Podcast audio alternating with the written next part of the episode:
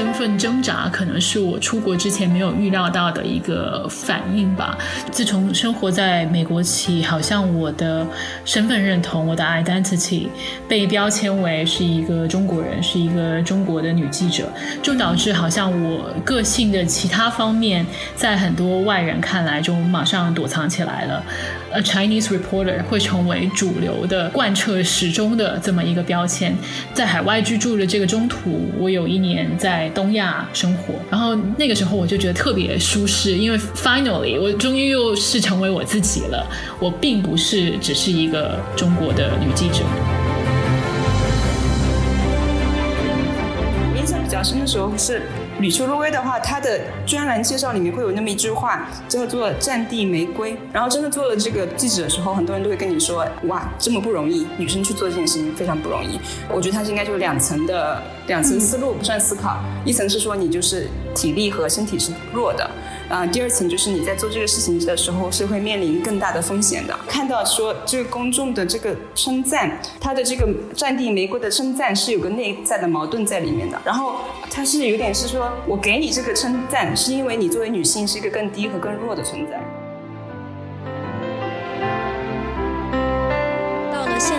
就是，特别是这种全球化加速的一个今天，那驻外记者的角色其实也发生了一些变化。他们在去报道当地事件的时候，已经不再单纯的是像当地人去报道当地事件那样的一个视角，然后也不再是说我给我的母国人去解释说当地人在发生什么事情，而是在这个书写的过程当中，也会加入自己的一些移民的身份。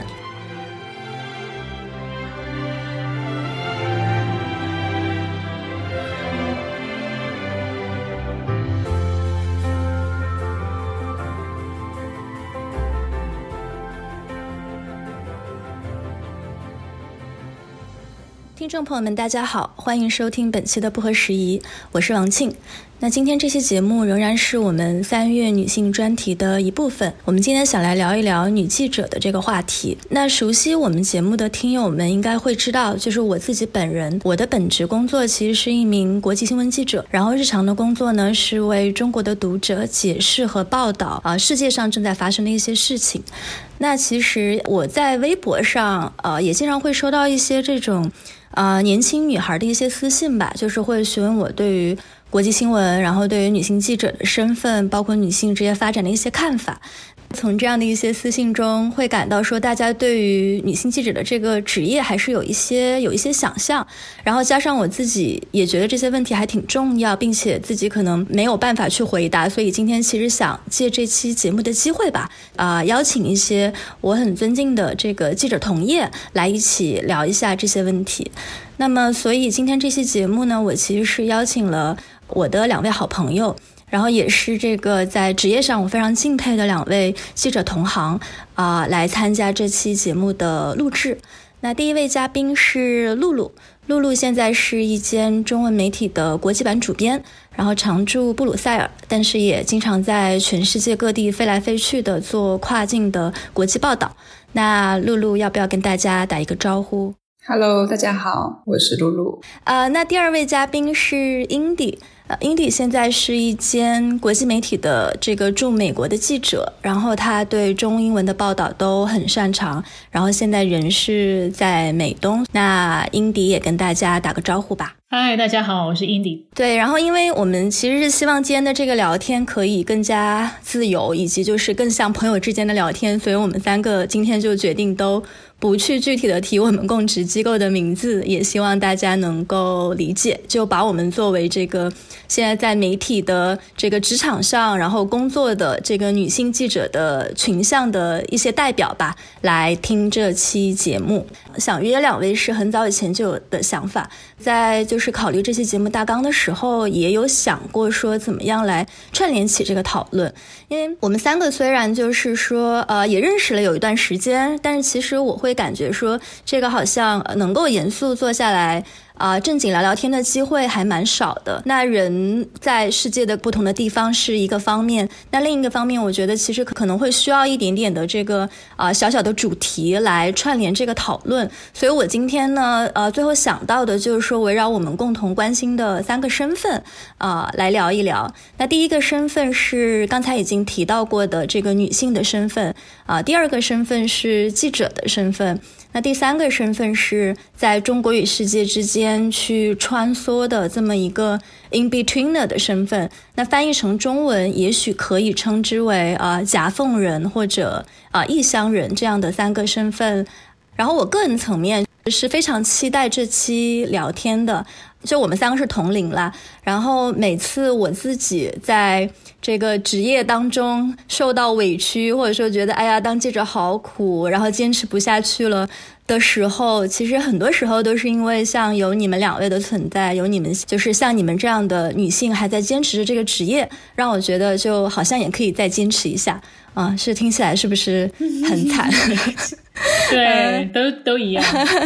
对，是所以今天就很期待这样的一个聊天吧。就是当然也不希望把它做成一个这种倒苦水的聊天。我觉得更多的是去呈现可能我们日常对一些问题的思考和我们看到的一些解法。所以我就先大概的抛砖引玉一下，呃，从一个比较基础的话题聊起。对你们两位来说，你们是有一些什么样的契机就开始对记者这个职业身份感兴趣，并最终的走上了记者的这个职业道路？以及我觉得也可以简单谈一下你们现在所从事的这个记者的这个细分的工种。呃，我觉得要不要那个露露先来？嗯，好的。其实我是我是生长在农村里的，就是从小在农村里长大。怎么说呢？我是八零八零后的最后一年出生的，这样，然后加上农村，其实我是躲开了资讯到大爆炸的这么一个时候的，很还蛮简单的一个童年生活，很平静啊。然后就是乡野间的那种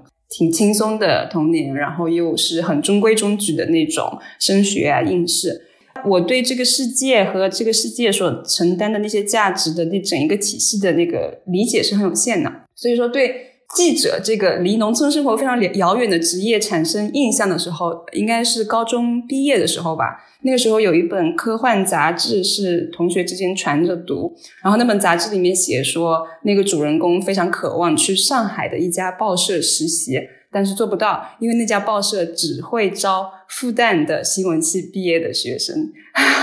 留下很深的印象，因为刚好是。你知道高中快毕业的时候，一个名牌大学的这么一个名字是当时很重要的参考。突然就对记者这个职业有了想象嘛？我觉得其实是对这个世界是什么样子的这个问题，刚好把它加在了这个职业上面。怎么说呢？我觉得它有一个自由性在，好像就是我不需要对这个世界有非常强的了解，但是职业可以帮我去做这件事情。然后，嗯。感觉啊，就那个时候就有这样的一个感觉。然后我觉得可能那个时候是什么十六七岁的样子。那个时候，如果你对啊某一个职业产生很强的一个好奇心的话，就好像一个种子一样的嘛。啊，那个时候的知识面 各方面都比较窄，就有有一颗有这么一颗种子种下去，好像也就够了。所以再往那之后，就会不管在大学还是大学后，就可能多少都是在寻找说，哎，这个我可不可能成为记者这件事情？然后我想要成为什么样的记者？那之后的事情，其实就是在。实践这个过程当中，就你做到了一些，以及做不到一些，做不到很多的事情。像我当然也没有考上什么名牌大学，然后也没有进入非常牛逼的那个呃新闻编辑室，这一切都没有发生过。但是还是做到了一些，所以就逐渐的说到现在，我现在在做的事情。那可能我现在在做的事情就更就这一系列的到目前的这个节奏吧。我现在做更多就是在二零二零之前。在疫情之前做的更多的是跨境的在地的专题性的报道，呃，所以其实媒体和记者的这个媒体这个行业和记者这个身份，我觉得是可以有无数无数种可能性的。那我可能就烂在这么一个可能性上面。当然，疫情就完全打破了之前的那个规律，然后一直就待在布鲁塞尔。嗯，平常的话，我应该是会经常的会飞很多地方，去到不同的现场去找一些故事，这样。嗯。嗯嗯，关于这个飞来飞去的这个身份，我们可以晚一些再具体的去切入，因为露露在做一些我觉得非常非常有意义，而且非常有创新力的一些报道，不管是说现实产生的一些影响力，还是说我觉得从这种新闻范式上的这种探索来说，都是非常有意义的。然后刚才露露提到一个，就是说年少时候的播种时刻，我也想就是 cue 一下 Indy，就是对你来说有没有这样的一些播种时刻，就是在你心里面种下了。要当记者的种子，呃，我想不到有什么魔幻的时刻，但我想，我之所以成为记者，也跟家庭环境有很密切的关系。我们家是重度的新闻使用者，就从我记事以来，我就记得我们家呃总是订阅着好几份的报章杂志。然后晚上基本上从六点到可能八点半，我们家都是在看电视新闻，从一个台转到另外一个台。我们家是可以看得到香港电视的，所以我一直有一个很深的印象，就是看到啊有有香港电视台的记者在世界各地去出镜。可能某一次是在这个华盛顿的这个国会面前，然后说我是谁谁谁，华盛顿报道那种抑扬顿挫的语调，印象还挺深刻的。那可能小时候也遇到几个很会鼓励学生的语文老师，作文被表扬过几次就飘了，呃，所以之后也做过一些新闻的实习。我觉得新闻是一个呃像传送门一样的工作，就那个时候还是一个实习的大学生，就能够通过这扇门去接触到各行各业的人。可能某一些人还是在他们的行业很有权威的人。那当时我觉得这个很神奇，就我可能只是一个十几二十岁出头的小年轻，但是可以通过。这么一个身份去接触到不同的人，所以当时呃到美国去读书也是想着要当驻外记者的，但是最后怎么进入到现在的这个细分工种呢？我觉得也是有一点误打误撞，就有很多的偶然。因为在美国适合中国的记者，特别是初级的记者的职位没有那么多，很多时候是一个萝卜一个坑啊，然后就慢慢的一步一步就走到现在。就最开始是在一个纸媒，后来去了新媒体，之后现在在一个综合性的外媒，那可能做文字跟上镜的报道都有，呃，中英文也常常交替式的使用。呃，当然现在在中文的媒体空间有很多不同的选择了，因为有这么多的自媒体。但是在我刚刚加入职场的时候还没有，所以我一直都是在这些机构媒体里面。嗯，了解。呃，对，刚才那个英弟提到一个我觉得很有意思的一个分页，就是说关于纸媒跟。比如说电视媒体或者广播媒体这样的一个分别啊，这其实让我想到就是我自己小时候对记者的一个印象。就那个时候，我觉得我心中的记者可能更多的是这种电视上的记者，特别是女性记者。我记得当时那个就是香港的凤凰卫视有过那么一批群星璀璨式的这种女记者，包括像这个吕秋露薇，然后包括像当时应该是很多次采访了当时的呃总理朱镕基的吴小莉。然后就是那样的一帮记者，就是你可以看到他们。然后当时我的一个感觉就是，我在看到他们的时候，我反而觉得我应该不会成为他们。就那个时候，对于女记者的一个想象是，哦，那就是要在电视上去抛头露面的人。当时还有另外一个，我觉得我印象比较深刻的这个女记者是这个意大利的那个女记者叫法拉奇，然后当时采访了很多政要嘛，然后那种。就是逼问性质的 这种采访，然后我看了之后，我就觉得，嗯，这 That's not me，就竟然其实是一个反向的，就是没有因为说这样的一些女记者去去觉得说这个事情跟自己比较 relate。然后我大学的时候其实念的是中文系，然后中文系的朋友中其实还是有很多人在毕业之后就会去纸媒嘛，所以反而是在进入中文系之后才开始觉得，哎，就是新闻这个东西，也许。啊，是一个我可以去尝试的东西。对，然后说到这个，我就其实还蛮想问一下你们两位，就是说在你们的这种决定要成为记者和包括成为了记者之后的这种道路上，就是是不是也有过一些这种女性的 role model 影响了你们的职业的选择？我想接一下你刚刚说的关于在电视上看到的女记者，让你更怀疑自己能不能成为那种人。我其实非常有同感。就是我们成长的时期还是电视的这个黄金期，所以我们能够接触到的记者很多时候是电视记者。那电视上确实也是女性记者比例相对比较高的地方。啊，说到女性的电视记者，我们经常脑海里面出现一个刻板印象，经常看到的一些头条都是什么央视最美女主播，颜值吊打半个娱乐圈，什么清新女记者，声音甜美，什么什么。我在呃职业的初期去想说，我有有没有可能变成一个电视记者的时候，我第一个念头都是哦，不行，我没有上镜的这个颜值啊，我肯定会被挑，说我我口条不好，同时样貌也不好。看到女性电视记者这么一个名词，我就非常的胆怯。呃，所以我非常认同你刚刚说的话，就我们可能从小长大看到的女记者都是某一个模子里面走出来的，呃，反而是给我们一种威慑的作用。那说到可能影响我们职业选择的女性 role model，其实，在录这期节目之前，我也想了一下。我发现我是一个很健忘的人，就我可能呃会仰慕很多的女性，但是没有哪个人是说她的光芒一直照射着我走到现在的这个位置。但我想到一个可能影响了我职业选择的一个非常 unlikely 的人，就这个人可能我们很多人都不知道，我甚至也不知道他的姓名。他是在豆瓣上的一个网红，可能是十年前的网红了。我当时。观察到他的生活是，他在这个联合国儿童基金会工作，经常到各地去出差，同时是一个呃摄影师，拍了很多很有水平的照片。然后他在网上发了这些推文，就说：“哦，我嫁了一个德国人，然后我们怎么在中西方文化之间这样去交流。”但是这个故事有一个很大的转折。后来网友们发现，他并不是他说的那个人。他的所有这些照片都是去偷这些通讯社的照片，然后说是他拍的。他完全就是一个人设，就他不是一个真实存在的人。后来这个人被戳穿了之后，就再没有更新了。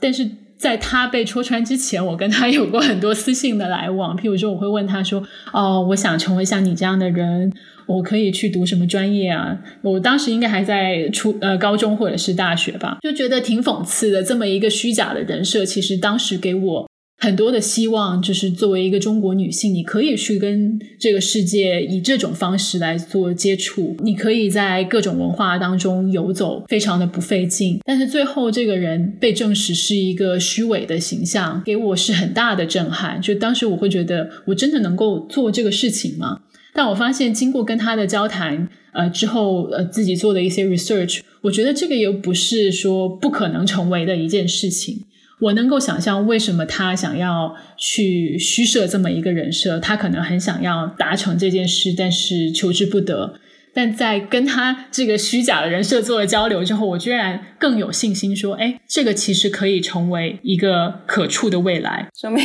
story storytelling 的 power 根本就不需要有多少有多少真相的支持，它只需要一个 convincing 的那个那个力量就可以了。没错，很多时候就是一个 narrative，就你在十几二十岁的那个做梦的年纪，你就觉得：“哎，原来世界有这种可能，就有人做这样的梦。”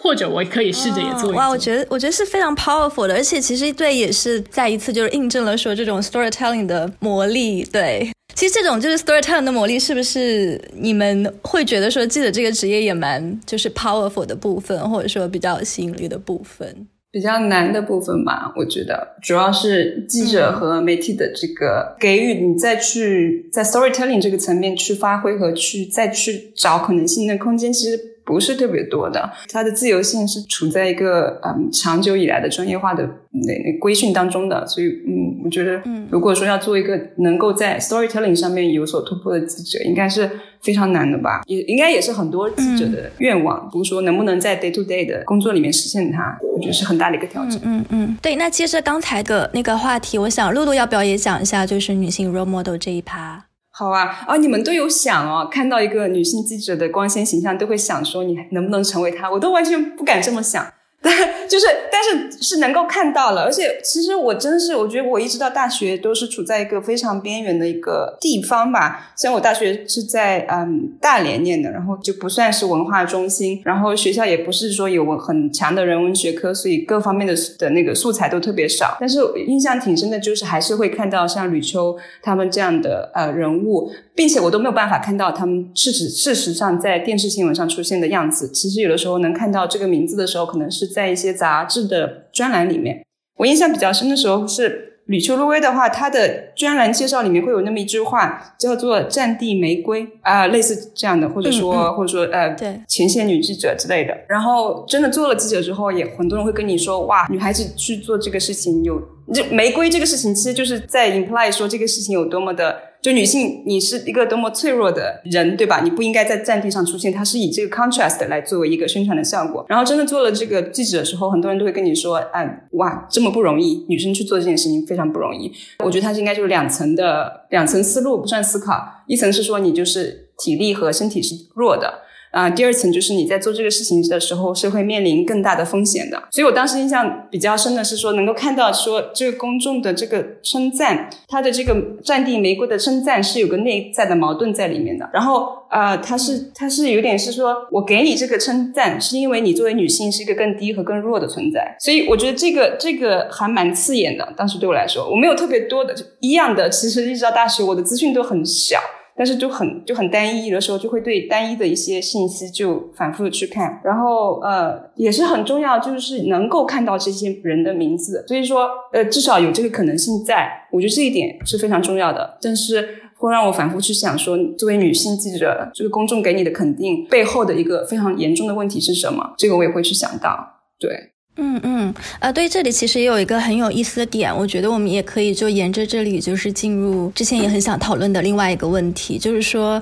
对于在自己成长过程当中是怎么样开始体认到说自己的这种女性的身份。那像刚刚露露也提到，就是说像吕秋，她其实。被那么的去赞许，好像隐隐是含着说，因为你是一个女性，然后女性很稀缺很少，所以我们是有一点出于说，我们需要一个 quota，我们需要一个女性的代表，然后我们去 highlight 一下你的工作这样的一个框架里头。所以我觉得这个其实也是是蛮有意思的，因为如果认识到这一点，已经说明了你那个时候已经是有一些性别意识在在觉醒。我自己想到我自己的时候，我觉得其实还蛮惭愧的，就是自己的这个女性身份的一个体认，其实是很晚很晚，甚至我觉得是到我出国读了研究生之后，才开始说比较系统的去反思这些问题。我记得上大学的时候，当时我念中文系嘛，然后我们的那个老师就会说：“哎，那那个你来上这门文学批评的课。”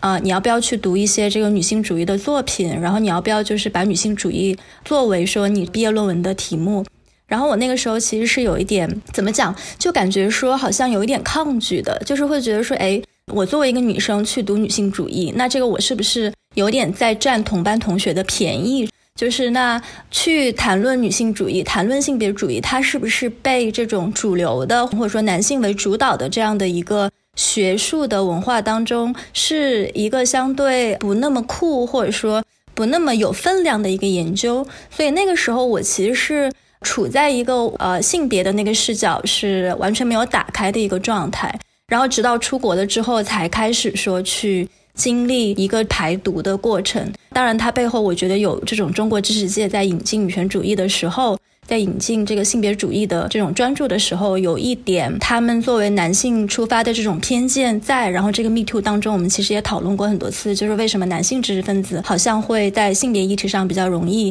啊犯错。所以也想把这个问题就是抛给你们两位，就是从你们个人的这个成长过程当中，有没有那么一些时刻是你逐渐的去体认到说，哎，我是一个女性，我有一个女性身份在。嗯。你说的我好残酷，哦我觉得我还没有到一个很系统性的读这些女性主义著作的时候。但就如你所说，我觉得从小长大，呃，中国的这个教育环境是相对比较去性别化的。我感觉我可能是到了上大学之后，跟其他女生住在一个宿舍，跟其他同学更多的校外的社交，更多的活出自己之后，才慢慢的体认到自己的女性身份。就从小长大，我就是一个很男孩子气的 tomboy。就如果你们知道有一个华裔的脱口秀演员叫 Jimmy 欧阳欧阳万成，我青春期的时候就跟他长得一模一样，就是中学、大学都几乎没怎么穿过裙子，可能直到出国之后才第一次留长头发、化妆。在一些 moment 的时候，我非常能够感觉到，呃，我们刚刚讨论到的女性好像就是。以貌美为最大的技能，或者是呃被认为就是弱，这是所有 common 的一个前提。譬如说在选大学专业的时候，我想读新闻专业，但是其他的长辈就会觉得哦，任何不是经济的文科生都没有前途。然后你呃，家人跟甚至一些陌生人都会说哦，女孩子那么拼干嘛？就女孩子为什么要出国去那么远的地方赚很多钱吗？呃，女孩子赚那么多钱有用吗？就这些问题，就他所有的背景都是女孩子其实不需要像男孩子那么样，因为女孩子没有男孩子有的很多优点。就我觉得这是对我来说有伤害而且印象比较深刻的时刻。你既你既不需要赚钱，你也不需要，你也不应该费力，更更何况去选择一个费力又不赚钱的事情，想通了吧？对啊。我觉得我其实是一个呃，我说的之前说的那个不舒服的感觉，我是因很 intuitive 的那种不舒服，并没有啊，并没有说很早就有很强的说整个理论的框架去支撑我那种不舒服的感觉。但是我的确是我是一个很怎么说呢，很顽固，嗯，很 stubborn 的一个人，所以我我我非常很拒绝的一件事情，可能是我个性就是我很拒绝被规训，就我很讨厌这件事情啊。但是呢，从小到大你就。呃，别人规训你最多的一件事情，就是以你是女孩子这个事情为前提发生的。所以对我来说，我最不舒适的几很多很多的时候，我最不爽的很多时候，都是因为我是女生。然后就可能会回到非常非常小的时候，尤其是农村里，可能嗯，尤其是 again 回到一个非常小的 social circle 里面，这些都是会被夸大吧。像我记得，我印象很深，我真的很小，我觉得这可能是 one of my earliest memories，就是在餐桌上吃饭，然后我可能只有四五岁吧，我在，然后有一个嗯，就是村里的一个远远房的奶奶，然后他们聊起说，呃，村里又有谁打二胎。然后那天那 case 是说，嗯，被打掉了，就是很晚，但是被打掉，其实是一个很很残忍的事情。然后说到一半，那个老奶奶就抬头说：“那打掉的是个男孩还是女孩子？”家人就说是一个女孩子。那个啊，老奶奶就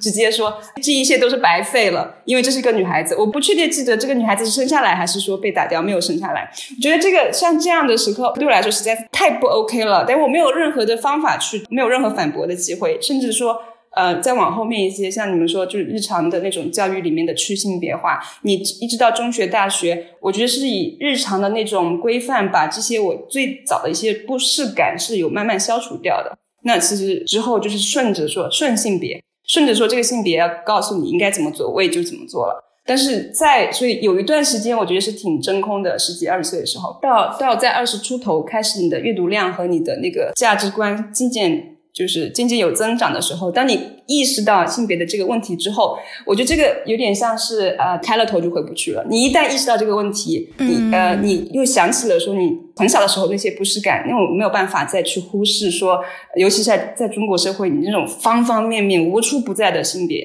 所以我觉得是对我来说是有这么一个过程的。你们会不会觉得这些来自年长女性的恶意，其实是最伤害年轻女性的？就很多时候，我听到你刚刚奶奶的那个故事啊，我想到一些可能我的妈妈或者是其他女性长辈会说：“哦，女孩子做这个事情不会成功的，或者是女孩子不需要做这个事情。”然后那个时候我是最委屈的。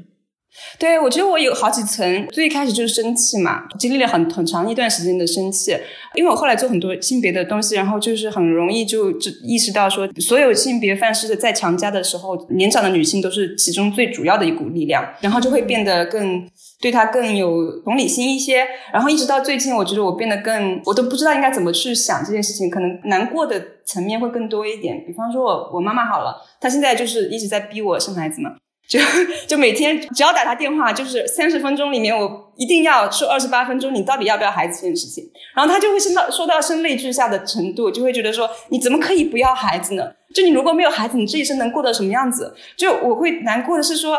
真的没有办法想象这这个事情，就是一个没有孩子的女性的生活，这对他来说是无法想象的，就是完全。在他的那个价值体系之外的东西，所以很难过，因为他不能够理解和不能够相信这件事情。所以我觉得最开始那个生气的感觉，现在早点过去了。我现在只是不知道怎么去能够 deal with it，就能够让他更舒服一些。肯定你已经完全不能改变你上一代人的思维方式了。嗯嗯嗯，就是知道大家都被催完，突然有一种莫名其妙的平衡，怎么办？就是我是因为长期在国外的原因吧，那可能。呃，父母对我的期待其实比起很多这种在国内的同龄人的期待已经是要低很多了，或者至少在他们的那个标准里面已经觉得我都已经就是这么纵容你了，要不要孩子这个问题是一个底线，就是你可以不回家。你可以不买房，你甚至可以不结婚，但是就是孩子这个事情是我不能让步的一个底线的问题。然后我觉得另一个方面可能也是在于说，那在他们生活的一个环境里面，其实可能比较少看到，就是说。如果你没有孩子的话，这种 alternative 这种备选的一个方案可能会是什么？那这个东西其实我也觉得是一个非常难的问题。我觉得这可以联系到就是我们刚才提到的另外一个，我觉得这种就是有点在中西之间夹缝的这样的一个身份。就是我自己的一个困惑，其实是在于我在国外生活的这些年，我一直在另外一套话语中去浸泡之后，我会对于我家乡的人他们处在的一个状态。其实是会很陌生的。事实上，我可以理解，就是说。我其实并不需要，呃，在每一个点上都跟他们达成共识。但是如果落实到说日常的这种相处当中来说的话，你其实又还是会某种程度上会期待说能够跟他们有一定程度的和解，就是让你的世界和他们的世界能够有一个，比如说在某一天，然后很神奇的去进行沟通，啊，有部分重合的这样的一个可能。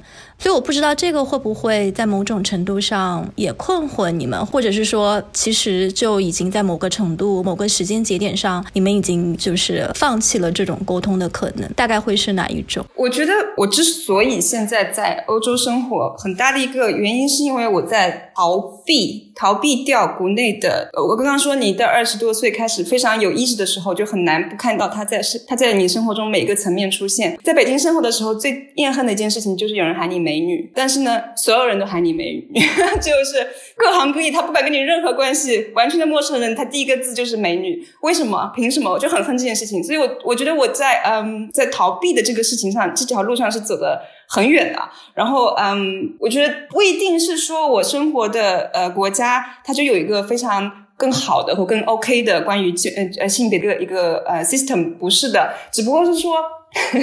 只不过说，我觉得我现在出现在布鲁塞尔的街上，那当。别人想要 address 我或想要跟我对话的时候，他是我的东亚脸的身份，我的移民身份是会跟我的女性身份夹在一起的，它不是一个相互可以脱离的东西。相当于说，我在我在一个嗯强烈的逃避的那种愿望下，是在在想办法。我的这个生活在其他国家的这个现实，是在把我的身份。复杂化的一个方法，可能在中国生活的时候，在你作为街上路上碰到谁，都会觉得说你是这样的一个人。但是如果我在一个相对异乡的一个情况下生活的话，我觉得这些我会更复杂一点。我希望我是更复杂一点。可能我跟王庆有说过这个故事，就是好大概两三年前吧，有一个国内的朋友来布鲁塞尔生活了，工作生活了大概半年。左右是一个男生，嗯，然后他离开前的时候，我们就又聚了一次。然后他跟我说，他不想生活在一个说，如果他走进一个 bar 或走进一家咖啡馆，他的脸孔、他的身份、他的模样不是这个地方的主流，他不想在这样的一个社会生活。他希望自己是那个 mainstream。我觉得这个就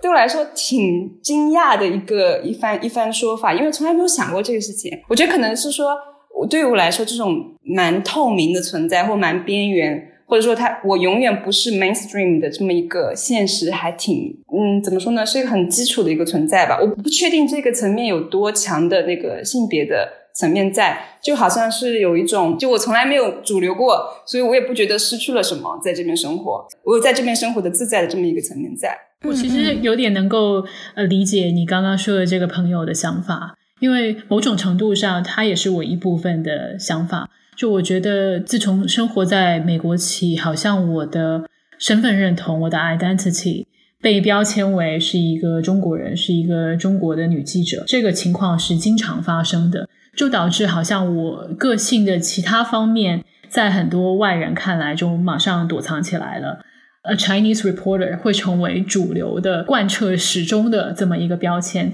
但是在这个在海外居住的这个中途，我有一年在东亚生活，然后那个时候我就觉得特别舒适，因为 finally 我终于又是成为我自己了，我并不是只是一个中国的女记者，就我觉得在一个你自己的。文化归属的地方，你会发现你更多的可能性，你不会被族裔或者是你的这个职业给规限了。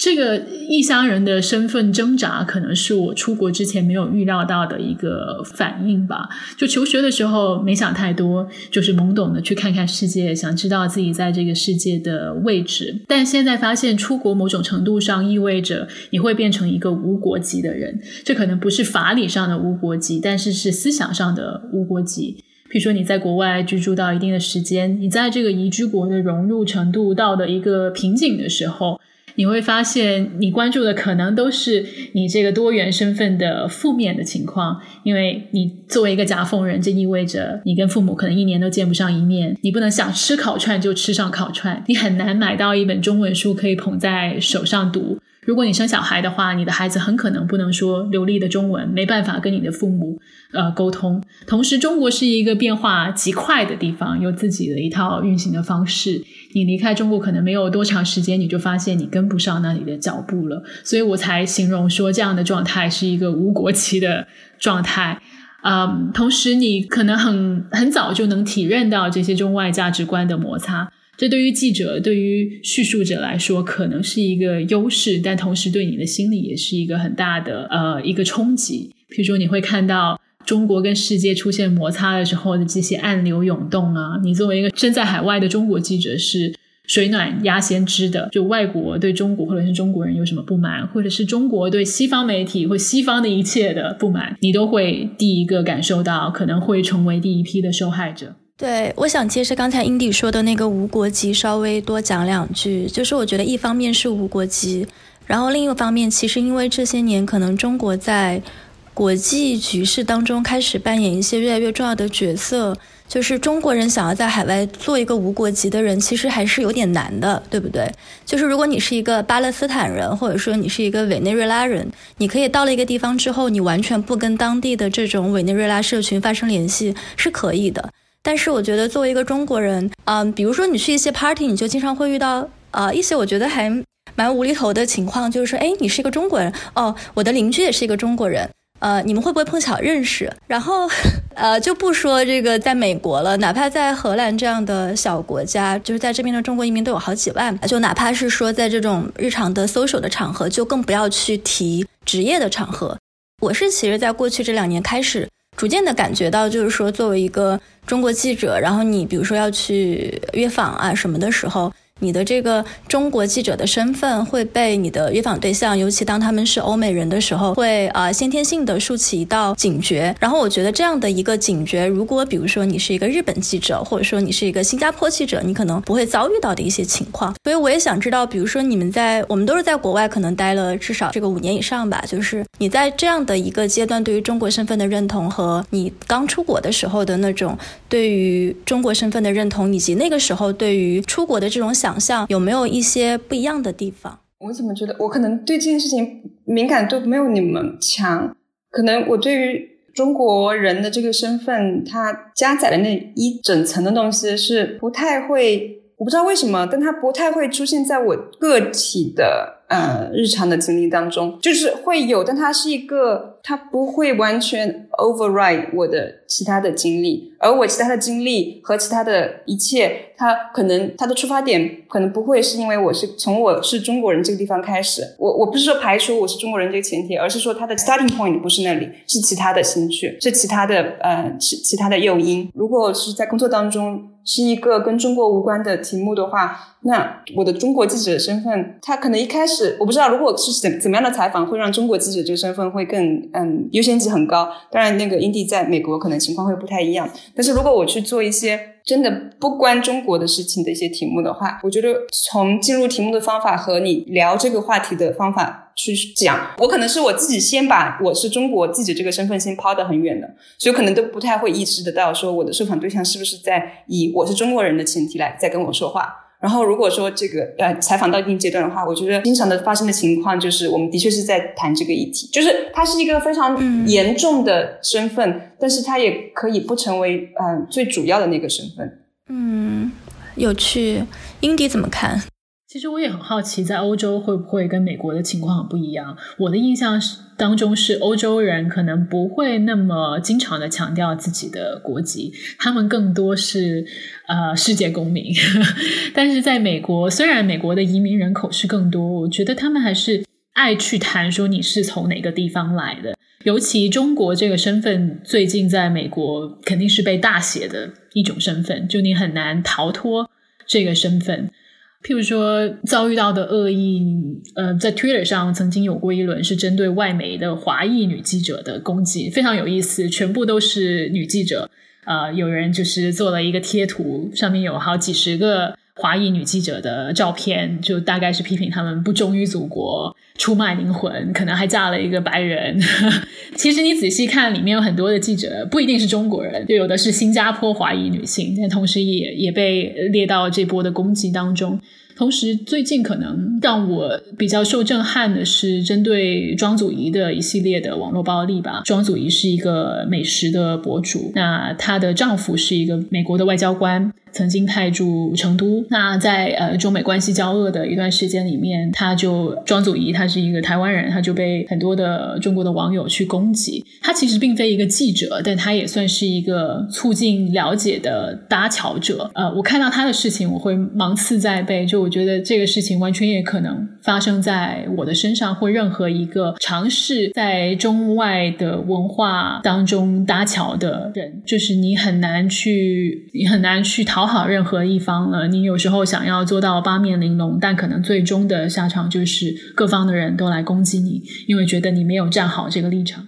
对，我觉得这个时代的搭桥者，你想要沟通两边，但最后的结果可能是两边都在你的身上踩过去，这样的一种无奈。嗯，其实好像所有人都在说这个大大趋势是怎么样，中美之间会怎么样，这国际会怎么样，好像所有人都会有一种。非常断定的感觉，就是会变得很糟。即便说这个是肯定会发生的事情，但是算是一个 tsunami hit 过来，可能里面的那个 current 是有很多的，它不是只有一条水流。那其实如果说，我总觉得有一些给我安慰的时刻是，比方说，嗯，在某一个题目上。我记得我有采访德国的一个专家，但是这是在一个非常就是非常领域专业的一个题目。就我们在聊这个题目的时候，并没有任何的中俄关系或者说中国的崛起之类的这个背景在里面有，但是不会呃上升到说我需要因此来对你进行 evaluation 的程度。但所有的采访结束了之后，他会在最后面的时候跟我说一句：说我我有看到你们呃你们的报道，你们要继续加油。我觉得他和我在当时都是我们没有。避开对这个现实的 recognition，但是我们是没有把它放在那一个对话，不把这个这个对话以这个为前提，而是没有去。忽视它，但也没有说把它当做一个会改变所有对话方式的一个事情。然后就是另外一个例子是发生在，可能是反过来发生在南美。我有一个采访师是说服了一个国企的在当地的做社区关系的这么一个经理来接受这个接受我的采访。这其实是挺难的，因为在海外的一些嗯中国企业的代表一般不太愿意接受媒体的采访，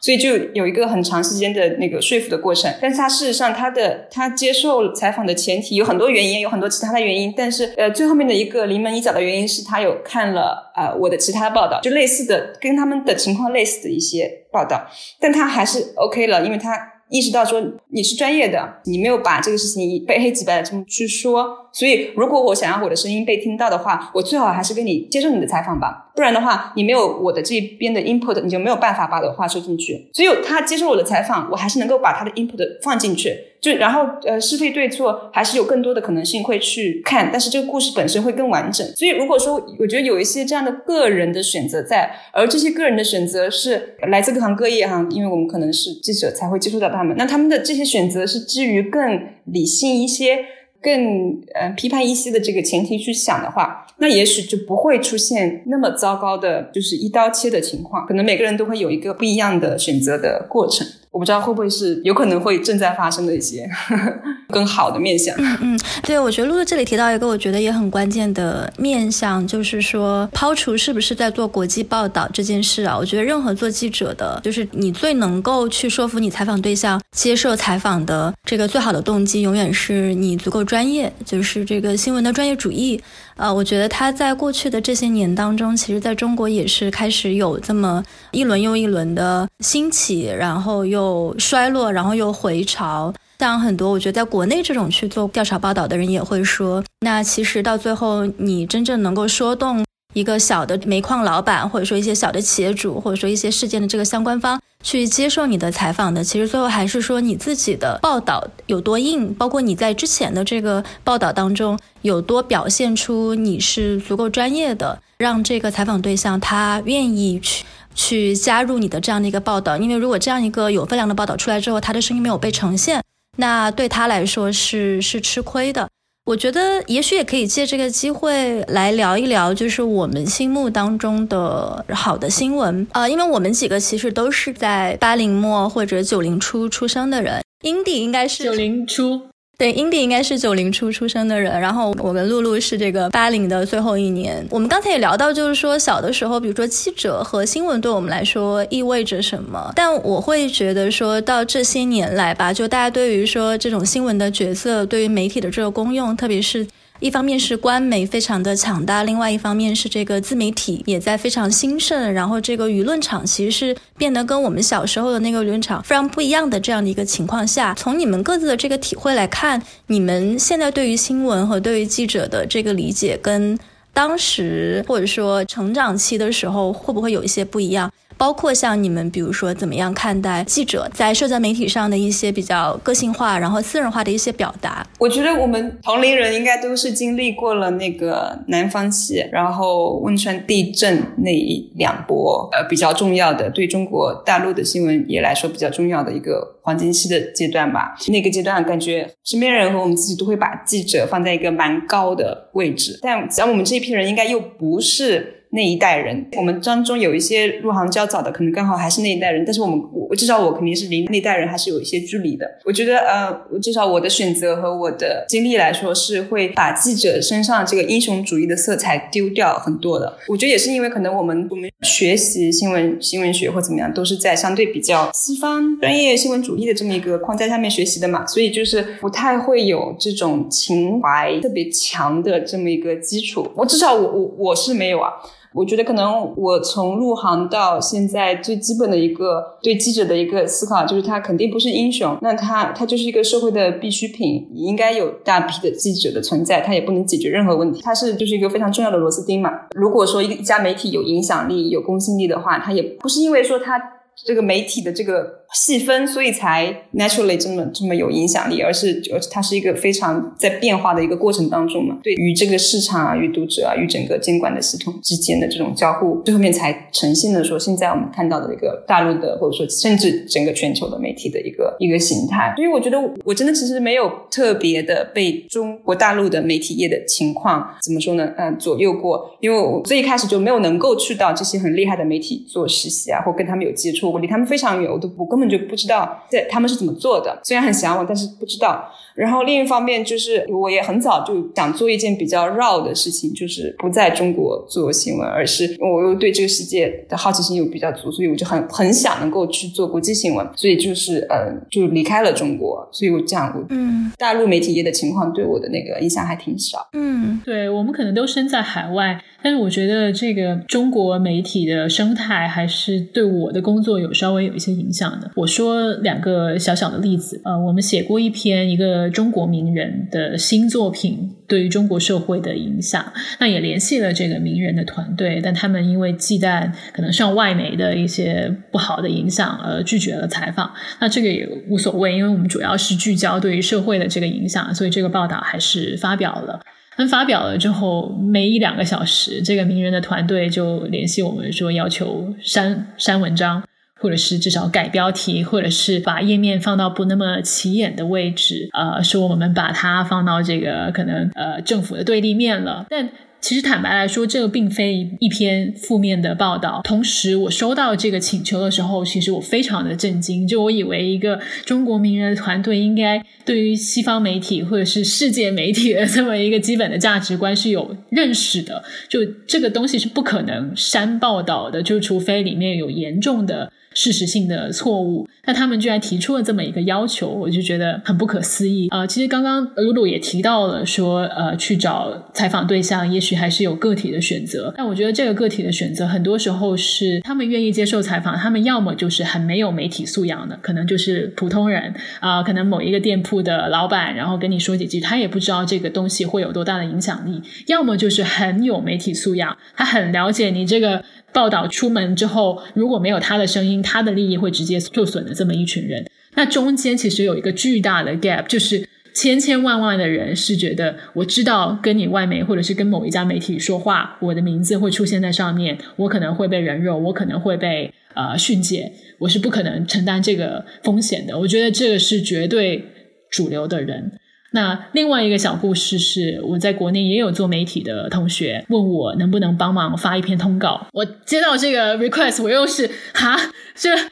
你怎么会问我能不能发通稿？这是不可能的事情。然后这个通稿的内容呢还是某省在疫情期间某农产品出口上升这样的一个一篇通稿，就这个新闻性，我觉得实在是说不过去。但是我也很理解，就他可能是领导有要求要在外媒上发。但我觉得这个事情就折射出来中外媒体上面的时差，就是领导是怎么想出来要提出这么一个要求的呢？就这是外媒不可能接受的一篇通稿啊！但是我觉得就体现到说，我们这一代中国的新闻人做国际新闻，无论是在外媒还是在中文媒体上，可能面临的一个 discrepancy 这么一个差异。就你怎么去调和这种差异的？这两方面的人，就是对新闻的这个理念有完全不同的认识。对，所以就是我觉得现在中国跟世界，然后包括中文的舆论场跟外国的这种舆论场之间的 dynamic 还蛮有趣的。音量最高的那一层实在太高了，刺耳到这么夸张的程度。我还是挺希望是觉得说那是主流，因为他们占据了这个房间所有的那个音域，他没有给你任何的空间去其他人有任何其他的声音在出在出现。但是像 Clubhouse 前段时间那一下的。强迫掉那一下的比较有对话空间的时候，还是我觉得还是可以看到可能性的，只不过说这个场域没有给这样的声音任何的 base。对对，经常有时候也会有一些讨论，特别是我觉得在一些这个小的像呃微信群啊，或者说别的一些这种相对比较私密的一些群体空间里面的一些讨论，有时候就会发生那种你跟群里面某一个人，然后好像意见不一样，然后你们吵了一架，然后那个啊在群里面出来说话的都是。站对方的那个人，但是会有很多人私信下来跟你说：“哎，其实我是支持你的。”也许接着这个话题往下聊一聊，就是刚才提到的第二个问题，就是说怎么样看待像现在就是记者在社交媒体上的一个比较个性化和私人化的一些表达。因为我知道像 Indy 是还比较活跃，但是露露是非常不活跃，所以我觉得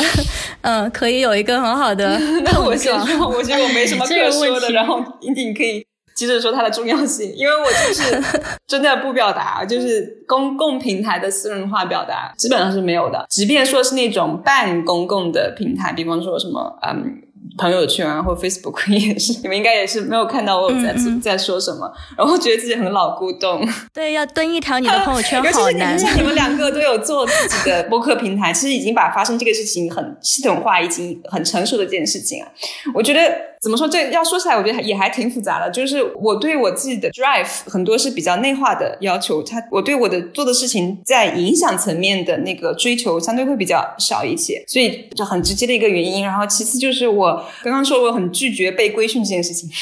一旦在社媒做任何的讨论，这不就是一个大型被规训和规训的现场？它这种审视和被被审视的这个过程，对我来说实在是会不太重要。它它会变得占据我很大的精神和精力，我无法非常轻松的对待它，因为我连最小的规训可能都会对我产生，我都会对它有敏感的话，我就是非常注意去避免这件事情。然后还有一个就是。可能我在我这个职业上的对它的公共性，呃，追求不够不足够的一个原因，就是我我对观点太挑剔了。我觉得现在主要是讨论的观点，绝大部分都是常识，然后常识的反复 反复辩论，我觉得就是实在是就这个力气有点啊啊发不出去。但是。最后说一句，话说回来，去年前年我不是在一席上面做了一个演讲嘛，就还是有做啦。然后做做那个演讲，完全是基于我的那个采访作品，但是为了让演讲这个形式呃 work，还是要基于很多你个人的体会和个人的情绪在里面，才会让这个一一篇演讲稿能够说得通。然后那篇那个演讲，其实后来我看到一些比较。Positive 的 feedback，那种我觉得收到积极反馈的那种呃舒适感应该也是很强。我猜也是你们两位应该会比较日常会比较收的比较多。像我怕他，当然我就避免了最糟糕的情况，但然后好的也收不到了。对，就是这样一个现实。唉，其实使用社交媒体，我自己个人来说，也只是因为寂寞而已。呃，对啊，就是你希望以某种的方式跟。呃，不同的人去连接，尤其我们刚刚说了很多，身为夹缝人，身为异乡人，你很很多时候很难在自己的这个 physical 的这个社交场域里面找到跟你相似的人。但社交媒体会是这么一个平台。再来，就我真的是一个很健忘的人，很多时候社交媒体我只是用来作为我自己的一个书签而已，就看过什么东西我放在上面。我也很小心不去做太多观点的输出。因为现在在媒体的这个行业里面，有很多关于呃，记者应该要限制自己在社交媒体上私人化表达的这么一个讨论。我赞同媒体报道应该是以客观中立为呃宗旨的。但我觉得我们不要假装每一个记者都是客观中立的，我们每个人都是人。但我们应该要求他们每个人都是 professional 的，都是专业化的记者。所以他们是否客观中立，这应该是由他们的作品来判定，而不是由他们在社交媒体上面的发言来判定。我知道现在很多媒体都有非常严苛的要求，包括我有呃在海外通讯社的朋友。他们在社交媒体上就只发自己画的水彩照跟那个观鸟的照片，完全一句话都不会提新闻的，就是因为这些严格的社媒规定。那我觉得，无论是观众还是说媒体公司的主管，都应该去正视记者是人，有天然的呃观点的偏向。如果让他们更多去表达自己的观点，其实更有助于媒体公司去吸纳呃观点更加多元的。这么一些呃工作的记者，呃，我自己是这么看的。我非常赞同你说的，只不过说能动和这个需求，记者当然就是应该不停的去发掘观点和其实是不停的去寻找思考的可能性，去听到新的声音。但是现在的社社媒是不是一个适合去做这件事情的平台？那记者，我们除了这些社媒之外，我们还有其他地方在做这样的事情吗？所以其实像一些可能更小范围的，我觉得更小范围的讨论，甚至像我们三个三个像。这样在说，也许搞不好是比社媒这么一个非常大的一个概念更细化的一个做法，就是直接对公的那种说法。我觉得，嗯，现在的这种推特啊，或者说像微博之类的，它这么个形式，它的实际效用是一样的。我们三个录这一期播客之后，它会公之于众，然后观众会在下面留言。这其实不是就跟 Twitter 或者是微博一样吗？这些人还是会听到我们的观点输出之后去做出评价。我们说了好几个小时，然后呃，又是有一个对话的空间在的。就如果说要对我们的对话产生争议的话，他至少还是要花这个时间去听和去去想的。我觉得主要是社媒的很多的现在的信息的那个呃往来，它还是它求快嘛，求到一个快到一个非常夸张的程度。我觉得就是我不是以公开平台这个前提去 question 社媒，而是社媒它以公开。为前提发展到今天，他所最推崇的文本和他所最推崇的观点，可能不是像我们这样的一个形式的观点。呃，是短平快，对对对对，有点到一个很夸张的一个程度了吧？并且我相信很多那个 agency 会去给记者下这些规定，也是可能是因为会担心会被断章取义的可能可能性会增强很多。你可能发表一个观点，那个观点以后会被怎么用，会不是你以你的专业性就能够掌控的嘛？就嗯，对这个环境。对，有点糟糕。是对，我觉得落实到，比如说我们今天这期播客上来说，那播客其实它已经是对这个听众有一轮筛选过的，就是愿意花这个时间来听这个讨论的朋友。就比如说你去微博上看，它对应的是不同的同文层，已经是有这么一个筛选的效应。然后我自己这些年在微博上的一个感觉啊，就其实跟陆刚刚说的很像，就是这些不都是常识吗？聊来聊去，其实你在聊的这种东西，跟十年前你就在说的东西没有什么不一样。但是另一个方面，也回到刚才，就是露露可能 Q 到另外一点，就是说你收到了一个反馈。一方面，我们在去表达的时候，会觉得这个有什么好说的？就事实上，其实没有任何新的东西。如果你放到学界里面，也是不能发表新论文的。但是如果你要去看说有谁在听你讲这些东西的时候，会发现，其实你去重复和去对一些已经形成的观点，或者说已经是常识的观点进行再叙述以及去再输出，它有时候会有一些还比较意想不到的一些效果。那一个方面，我觉得其实是因为很多十年前在表达的这些人，他们很多都已经被炸号了，所以好像会有一个表达的接力赛这种感觉。就是我觉得可能不光是说记者，其实特别是现在简中网络里面也有很多的跟记者可能。处于同一个阶位的人，学者或者说一些作家，或者是这种叫什么十字阶层，就是大家其实在做的事情，我觉得事实上说没有任何新的意义，但是呃，实际来说，他可能还是有一些人在听。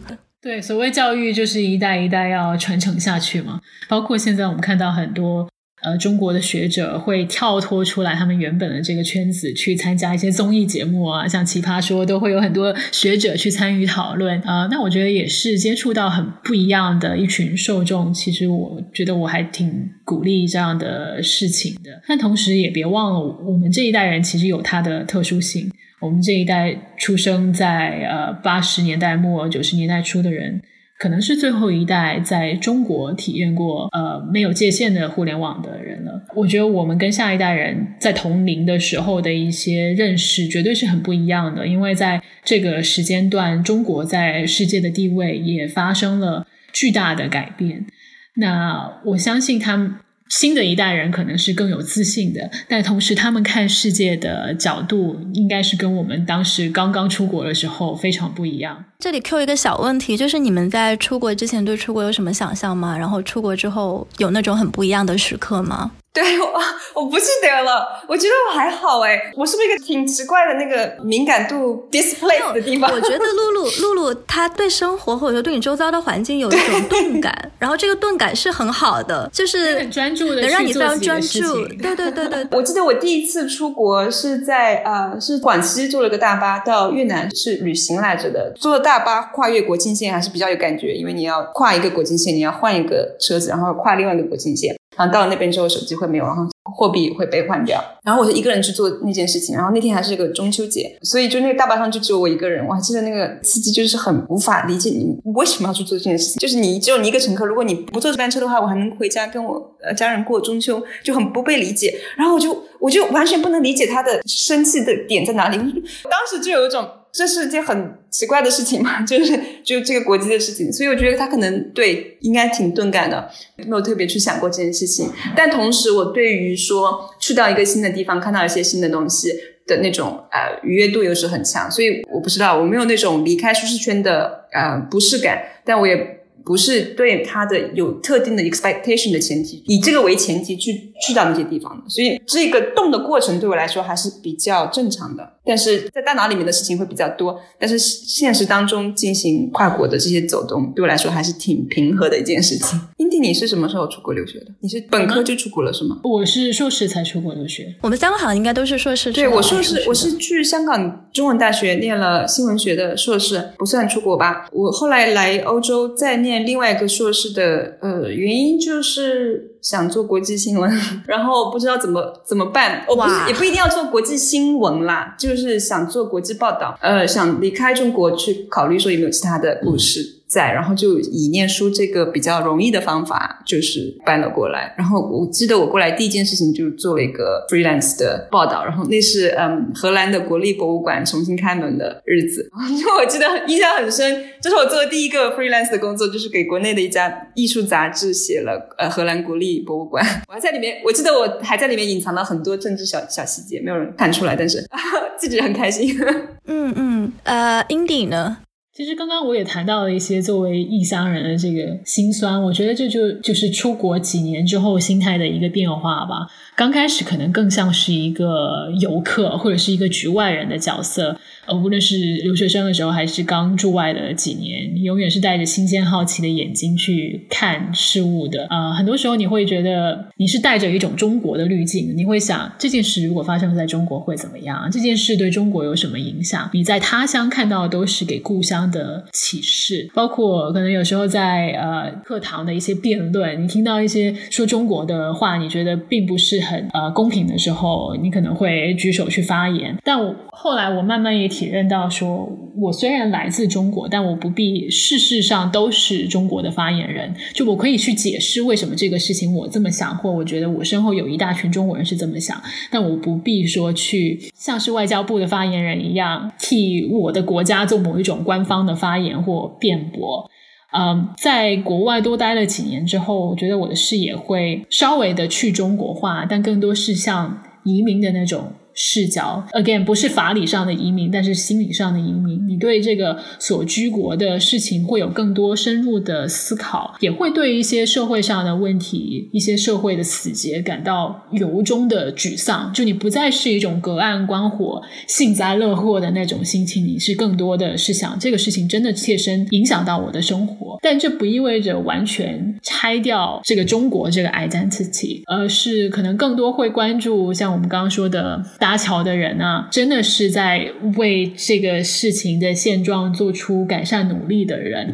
而不是说只是盯着别人国家的问题或自己的国家的问题不放。对对，说到这里，我想起一个小故事，就是我自己在出国之后，其实也有过一段时间，就是其实是有一点想要刻意的去跟自己作为中国人的这个身份去 distant，嗯，不是说法理上，对，就是说这种心态上或者说意识上。我记得当时我的毕业之后的第一份工作是在一间荷兰的媒体，然后当时我们也是有这个按语言来分组，然后也是可以去到这个中文部，呃，中间有段时间我就很想去那种跟中国完全没有关系的项目。然后包括当时有一个机会是去到那个中东，然后做了一个跟这个难民援助相关的一个项目。然后当时去做那个项目的时候，我也不会阿拉伯语，然后其实对于做 NGO 的项目也不是特别的有经验。但那个时候就会觉得说，哎，我好像觉得能去做一个就是跟中国完全没有关系的项目，能够从一个可能更是这种就是 global citizen，就是世界公民的一个角度去关注一个难民的危机，而不是说，哎，那因为中国跟什么叙利亚有一个双面的关系，所以。我们要去关注，就我当时是很希望说能够跳出说中国或者说中国为主的这种双边的身份去看待一些更全球性的议题。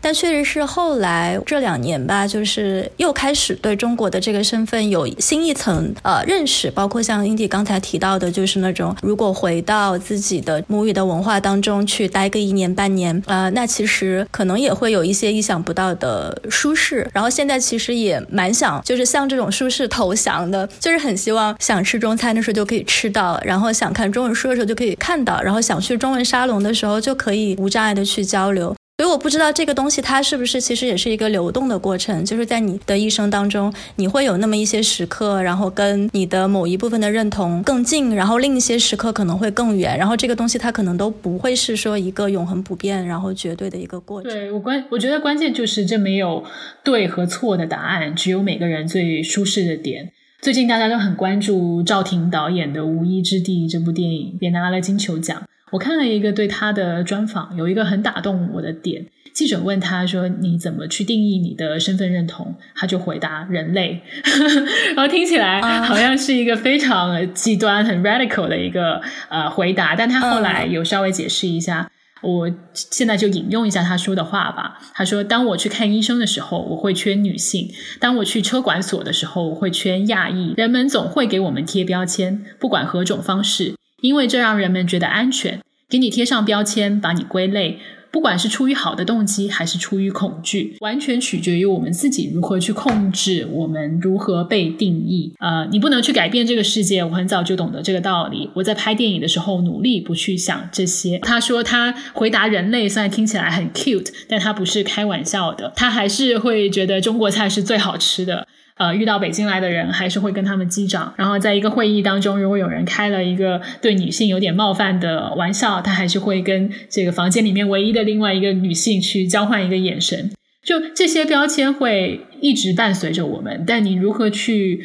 处置他们，以及你在你的工作、你的作品当中把他们放在什么样的位置，我觉得每个人还是有自己选择的空间的。对，以及说像我们这种所谓的异乡的，或者说在呃其他地方去生活的经验，它是怎么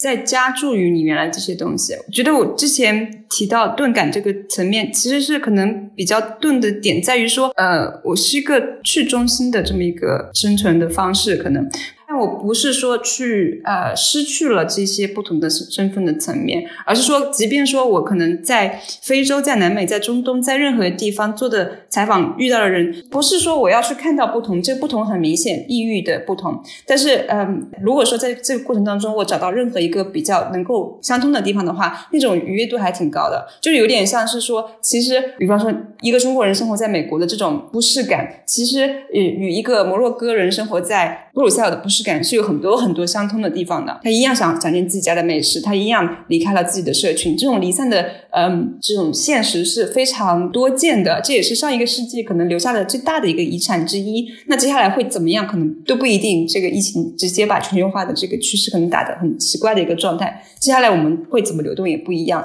但是如果说过去那个过程给我什么话，我就肯定不是把那个圆心加重，而是把它加散的地方，但不是把它散落掉，而是去散成各。种不同的点，可能是有更多点的，而不是会少了少了一些什么东西。我觉得这个点讲真的非常的好。然后也回到刚才可能我们已经提到过的一个呃小的面向，就是说我们其实做记者的同时，也是会跟自己作为移民的这样的一种身份吧去进行互动的。然后我最近也是看到一个比较有趣的观点，就是说。当代的这种驻外记者啊，其实我们三个或多或少都有一些这个驻外记者的成分。那 Indy 主要是在美国，然后露露这个欧洲，但是全国跑，然后我主要是在欧洲，就是这样的一个角色。就是我觉得过去这些年，其实对于驻外记者他的这个角色身份，其实有一些已经形成的范式。但是我会感觉说，到了现在，就是特别是这种全球化非常呃加速的一个今天。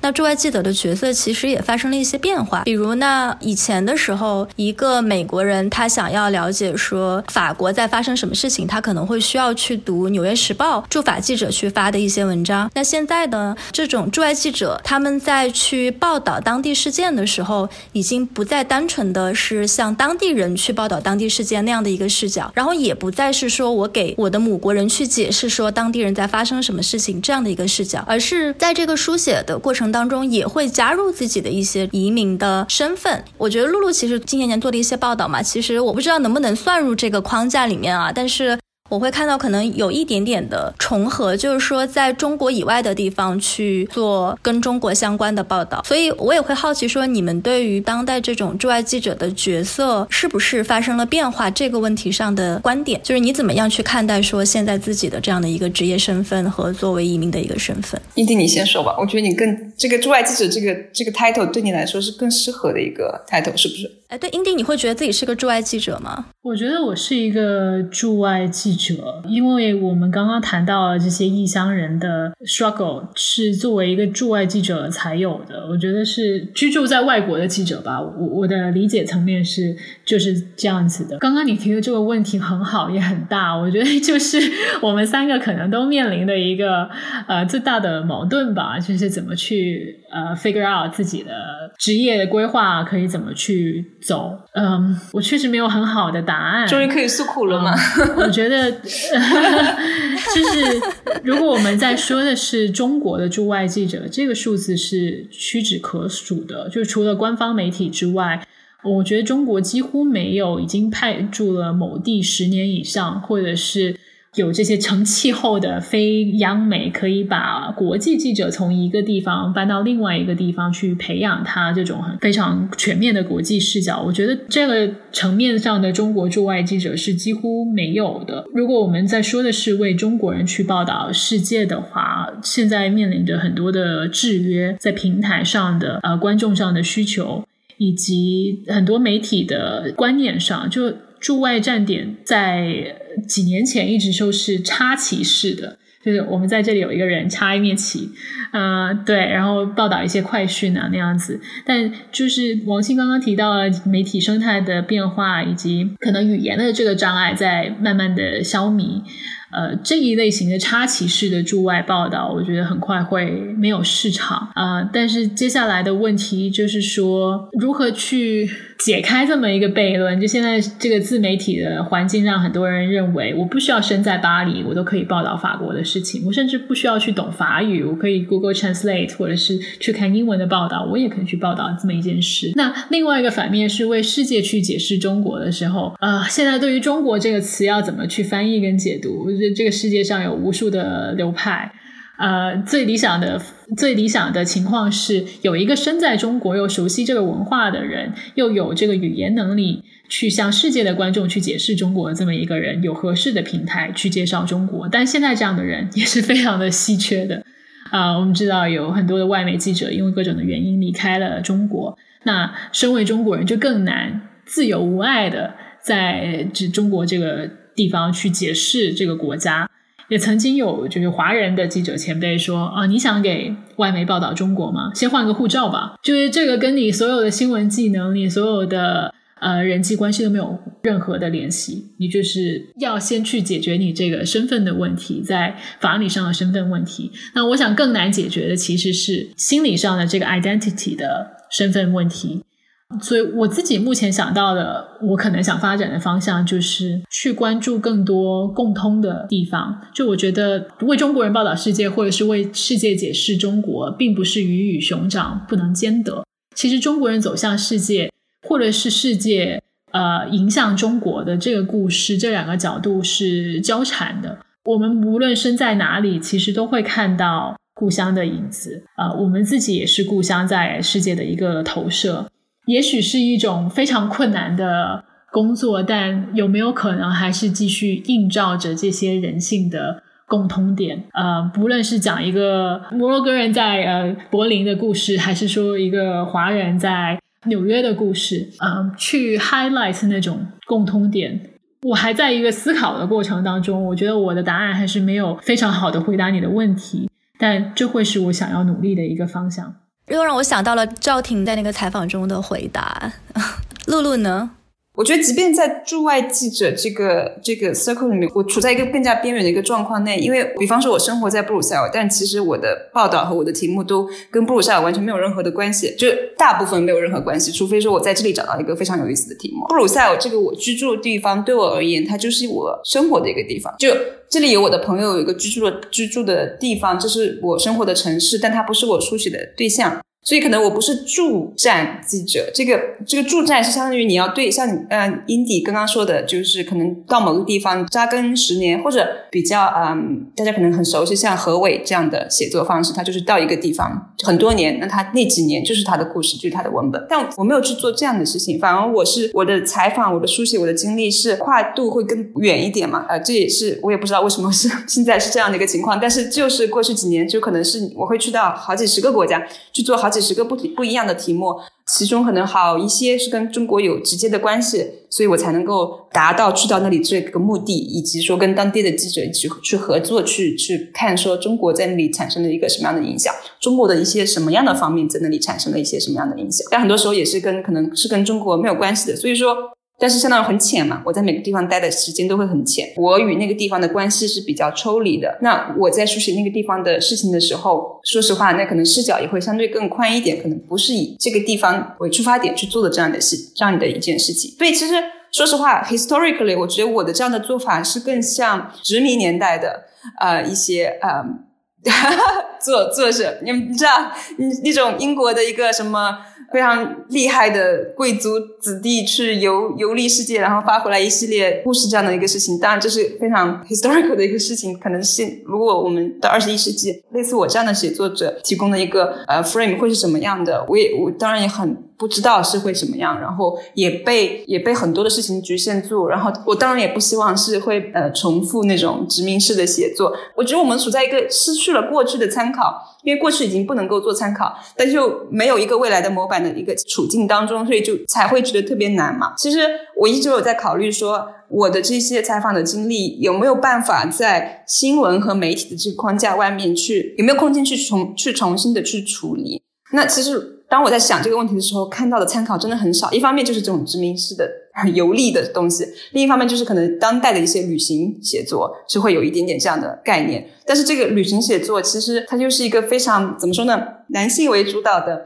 家国情怀和历史感在里面。它是一个，我觉得它也是一个固定的模板和一个范式在的。那我我到底是个什么样的角色？如果我再去做一个对我过去几年的经历进行一个重新书写，假设我要去做这件事情的话，我身上担的是还是驻外记者吗？还是女性记者？还是女性游历者？因为这个女女性去巡游世界的那个，但又是带着说 historical 的 perspective，并且带有一些议题性的，呃，不仅是游玩的那那样的一个层面的，这样的又很少，就又。我又不知道怎么去做参考，所以一方面也是希望是有更多可能性呢，但另外一方面也很担心是不是走到了死胡同。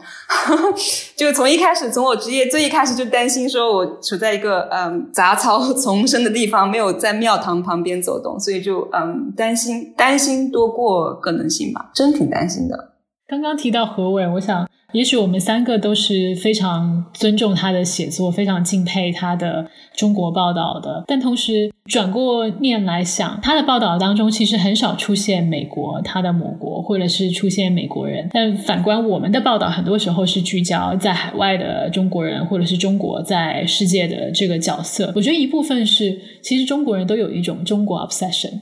就我也听别的呃美国的呃中国观察家有这么说过。我觉得这个 obsession 是有原因的，就是我们觉得中国以及中国人的形象从来没被非常妥善的表达，没有被说透，所以我们非常希望去担当这个角色。但同时，我我想，我们喜欢何伟的作品，也不是因为他是一个美国人，呃，住中国的这么一个视角。我觉得他他对自己美国人的这个身份就没有放得很高。是不是我们在学习 storytelling 的时候，也可以去参考一下他的做法？就我们关注的，也许很多是 share humanity，但最后会让无论是中国还是美国的人都会有同感。我觉得我之所以把 China outside China 作为一个 beat，说实话，不是因为我自己有多强的 obsession，可能我们之前前面聊的也可能 明显的感觉出来，我对这件事情不是有特别强的 obsession。它就是一个，我觉得它就是一个现实的。呃，权力的 体现，因为如果我不以中国这个 beat 作为我去寻找采访可能性的呃一个优势的话，我不知道我能做什么。就如果呃何伟当然可以去到埃及，去到中国去做他的事情，他的。support 他的那些读者和 support 我的读者是不一样的。而当我去寻找这样的资助，或者说寻找一些基金会给我一笔钱，去到哪里去做一个项目的时候，我没有何伟那样底气，说我可以去哪里做五年，因为我是我，所以你就要相信我。那很很可能前提就是因为我是一个中国的记者，所以你让我去做一个中国在那里的题目，我是有优势的，请你给我这样的支持。我觉得这个是。也是可能，也许很明显能看出来，中国中国的市场，中国的受众的呃需求，以及说这个比较大国关系一样的现实吧，也会映射在我们的选择上面，职业道路的可能性上面。对，我觉得你说的很有道理。就当然，可能有一些人是有一部分的原因是这个 obsession，另一部分的原因就是我们确实没有像何伟那样的资源。就算我们有何伟的这个技能，也没有像纽约客这样可以一个词给他一一块美元的，这样在中国可以生活的无忧的这么一种支持跟背景。中国的读者群也跟英文的读者群有很不一样的诉求。我觉得就是这一代中国国际记者面临的一个困境吧，就。你从哪里去找资源做你想做的东西？除了中国以外，我们还能做什么？而且我觉得何伟那个他有他的一个特殊性，也在于他其实也不是主要是为美国读者写作，他其实对全世界的英文读者去写作。然后英文它有这样的一个霸权上的优势，那落实到中国的这个 case 里面来，其实就会变成说，呃，全世界可能没有那么多的国家都在讲中文，但是讲中文的读者他的基数本身是足够大的，所以某种程度上，我觉得我们既是一个在劣势，又是在一个。优势的地位，比如说，我很难想象一个罗马尼亚的记者，他可以很轻松的去做到说，我要去报道一个在海外的罗马尼亚的故事，然后并且可以把它当做一个病。所以我觉得好像这个是有一个双向的一个问题，就既是我们的一个机会，然后也是一个。嘿，罗马尼亚还真有一个人家，人家是吗？是吗？哦哦，不好意思，错过了。有有一些小国家，因为它可能是很小，但它很多人口流动的很多嘛，所以它可能呃，他对这些呃本国人在其他地方生活什么样的。还是会有说法，但是我觉得你刚刚提到一个非常非常非常重要，并且是直接形塑了所有驻外记者的这个生态，不只是中文语境，所有语境的生态就是英文的西方主流媒体的霸权。霸权不是说它就是一个 dominance，应该说是不能翻译成霸权，我不知道应该怎么说。它在资源上，它在那个权力关系上，那其实不是不只是说我们作为呃，就是很多国家他们在处理自己的。他们自己国家在处理跟比方说《纽约客》的或《New York Times》的驻他们国家的记者的关系的时候，或者说当这些国家的记者想要呃在职业上有所发展，他们在跟这些主流的西方媒体打交道的过程当中所处在的那个位置，那个不不平衡的位置，其实是很像的，跟中国的跟中国的那个差别不是特别大，就是因为全球媒体的这个市场的它这个生态实在太主要的被有钱、有声誉和有影响力的这些平台给占据住了，所以。嗯，怎么说呢？以前二十世纪的那种驻外记者的生态，其实我们三个其实都不太像之前的那样的情况了。一则是我们都是中国人。以前这些都是英美人，呃，二则二则可能我们在找一些书写的方式上都会不太一样一些，然后我们的身份认同上也不太一样。但是事实上，现在那些产自当地的记者们，可能是比方你任何一个国家，你罗曼罗马尼亚或马来西亚或哪里，当地的记者他们要怎么去能够把他们的职业能够跟呃全球的媒体生态能够连接得上，这个其实难度非常高。对他们来说也是呃非常有挑战的一件事情，而且他们所受到的待遇是是怎么被区别对待的，然后一些 fixer 的存在，或者一些所谓的翻译的存在，或怎么样，这些这些问题都是我觉得太严重的问题了。对，我记得我读硕士的时候。呃，学校的这个呃招生处有一个老师，他是在应该是美联社做了，或者是路透社某一种通讯社做的几十年的退休的记者。然后我跟另外一个俄罗斯的同学，我们两个人都对进入国际媒体很有兴趣，就跑去跟这个老师去聊。然后这个老师就长长叹一口气说：“唉，坦白说，我觉得如果你们母语不是英语的话，应该早早的打消这个念头。”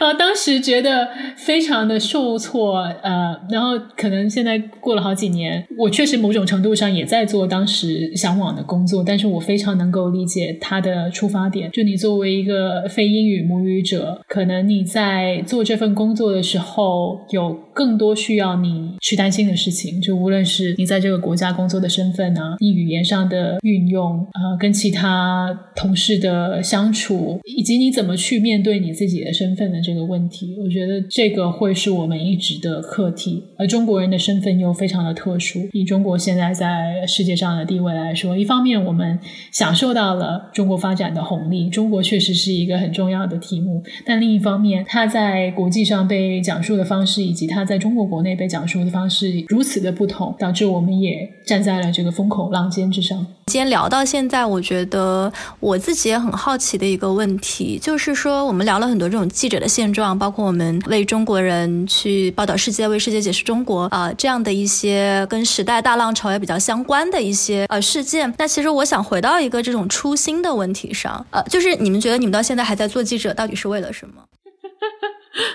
我也在想，为什么要拿着白菜的钱操白粉的心呢？我听到的一些比较普遍的一些答案，那比如说，如果在国内做这种调查报道，他可能有一些人是因为觉得希望还是能够对权力有一些监督的作用，虽然已经越来越少了。然后，那另外一些人呢，可能是希望说能把记者作为一个呃向上攀爬的一个阶梯。那体制内的记者其实是会有这样的机会。那还有一些人可能就纯粹是因为自己的好奇。然后，我想，因为我们今天其实聊到非常广阔的一些视角，那其实也很想就是听一下你们的想法，就也不一定是。是说，比如说现在的一个状态，也有可能是说继续做记者做下去，你们希望在未来可能会达到的一个状态。我想，对于很多人来说，做记者是一种参与政治的方式。对于我自己来说，并不是这样子的。与与其说 journalist，我可能更喜欢 storyteller 这么一个名称。就如果你问我说我会不会一辈子都待在新闻业，我可能没办法确定。但如果你的问题是我会不会做这个内容创作的工作啊，我会更有信心给出一个肯定的答案。如果你是问我会不会做一个聆听者、一个讲述者，那我会非常笃定的说是。我想我们都。在近几年进入三十岁这么一个大关，这个阶段其实就是要更清楚自己想要什么吧。可能年轻的时候会很看重某一些标签的光环，你可能对这个事情有非常美好的想象。真正到了那里之后，你会发现。也许这不是你自己想要的。有一句话就是，如果你 always play others game，you always lose。就如果你永远在玩别人的游戏，那你永远都在输掉这个游戏。那我想人生肯定不是输赢嘛，但是你想玩自己感兴趣的游戏，那无论是不是做一个一辈子的记者，还是去做其他的工作，我想。找到自己最舒适的点，而不是追逐所谓的 career path，应该是更重要的事。我挺同意的，因为我也没有 career path。嗯，我觉得我 我，那我觉得我觉得我们几个其实赛道都有点奇怪，所以好像这个东西也没有特别的 relevant 啊。你接着说，露露。我我觉得我呃初，你刚刚说初心这个还挺好的，因为我一般也不去想初心这样的事情，所以 还挺新鲜的一个想法。但是你提到这个。然后让我再想起说，我最开始讲的，说我对记者这个职业的想象是基于说，他有一个，他似乎有一个可能性在那里嘛，就是他似乎是一个，好像好多可能性都在藏在这个两个字里面的这么一个职业。虽然说那个时候产生这样的想法的时候，还对这个行业毫无了解，但是事实上从那到现在，我一直都还是在。想办法去找到一个说，找到一个说，我可以成为一个呃这个样子的记者或那个样子的记者。我还是在寻找这个嗯，慢慢去 define 我想要做的记者是什么样子的这么一个过程当中嘛。那我想，如果那个如果是我过去是那么做的话，只要我现在还是不完全放弃这个呃努力的这个心愿，不要自暴自弃的话，应该接下来还是会往这个方向去走。那也就是说。我所 appreciate 的还是这个职业里面给出的空间和给出的可能性。我还如果说我还能够对我所做的事情，接下来要做什么样的选择，我还是有这个能动性在的话，那我肯定肯定是还会再慢慢去塑造，说我下一个题目会是怎么样，我下一个书写方式是什么，我接下来。在 reporting 这件事情上面，能够呃做出的尝试是什么样子的？所以，如果是这样的一个过程当中，在这个过程当中的话，那做 lifelong journalist 也没什么，只不过是说，你你甚至说到一定的阶段，可能记者这两个字已经不能够呃 define 我想做那个事情了，但是。但是，但是如果还是处在那个寻找说认识这个世界的方式啊，或者寻找书写这个世界的方式，或者是寻找一个表达，这个表达是基于我自己非常 personal 的东西，但是又是以一个与希望听到这个故事的人对话的这样一个心态去做的。我觉得在这样的一个嗯记者的这个空间里面，只要我还是能够继续。我应该不会特别想要立马离开，它就是我的目的。我说的这个就是我完全的目的，它我没有下一层目的，我没有想要成为一个非常。怎么样？怎么样的记者？只是我目前的每一个目的都还是比较短一点，所以长远的没有什么特别强的目标。但也许有一天，我可能不再会叫自己记者这个词，像 Indy 说那样。但他依然是跟原来想做的事情肯定是有他连接的地方的。我觉得吧，我上述说的这些所有的话，都是一个进入三十岁的人才会这么说的。表达，这特别动人。就是你从他的一段表达，你会感。受到露露是一个很自我的人，这个自我不是一个负面词，这个自我是近期在我，就是 it's all about herself，the bettering herself，就是他有一种工匠人的精神，就是他希望把这个技能不停的去完善，对，非常纯粹，就不像我可能会很左顾右盼，看到这个环境对于我们的呃这个压力，就是很多时候好像在一个海里面游泳，然后你一直感受到这个海各方。方面的变化跟水温之类的，我觉得露露就跟我很不一样，就他会很清楚自己想成为怎么样的人。并没有，我刚刚不是说在我，不知道吗？没有啦，我觉得你们说太好听了，完全没有。我只是觉得说，这可能是进入三十岁之后比较常态一个点，就是你可能已经有了你二十多岁的那些积累，它还对你是有一定的回馈的，但它同时也在形塑着你现在可能走的，你可能做出的其他的选择，可能是会被过去的这十年包裹住的嘛，你很难挣脱它的呃影响，然后去重新完全去做一个事情。我也希望某一天我能够做那样的一件事情，就是。可以在某一个时刻，可能不是现在，也可能十年、二十年、三十年。可以说，我过去的所有这些包袱和我做过去的所有的这些所谓的 legacy，就我就把它揉成一团丢掉，不要重新做一个任何。其他完完全全 reinvent 的一个一个事情，那我就需要一颗新的种子，所以需要一点，现在还没有，我还想不到要做什么。我觉得不可能完全丢掉以前的一些 legacy，它永远会成为我们的一种财富。就你可能完全进入一个不同的行业了，但你依然可以用之前学到的技能、一些经验来继续支撑你自己。我会看成是一个爬山的过程，就我们也许先看到了一座高峰，我们觉得那上面的风景肯定特别的迷人，我非常想要。去看看，